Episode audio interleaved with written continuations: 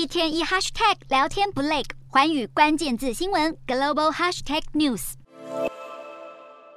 朝鲜半岛危机尚未解除，北韩又在当地时间十七日上午十点四十八分朝东部海域发射一枚短程弹道飞弹，距离上次试射只相隔短短八天。这也是美日韩领袖十三日在柬埔寨举行三方会谈以来，北韩首次挑衅举措。北韩发射飞弹后，南韩与美国也随即展开飞弹拦截演习，并与日本一同严密监控朝鲜半岛情势。南韩军方指出，飞弹是从东部江原道元山市附近发射，飞行距离两百四十公里，最高高度四十七公里，速度达四马赫，最后落在日本经济海域外。而这一次北韩射弹时间点相当敏感，明显是要针对美日韩领袖会谈。对于拜登、岸田文雄和尹锡悦，强化联盟防卫力，吓阻北韩导弹与核武威胁，北韩外务相崔善基十七日首度声明回应，声称北韩试射飞弹完全是要回应美日韩侵略性军演。崔善基还不忘警告美国，越是加强在朝鲜半岛发动虚张声势的军事挑衅，越是会遭受北韩猛烈的军事反击。声明最后，崔善基还犀利地谴责三国领袖做了一项只会令自己后悔的赌注。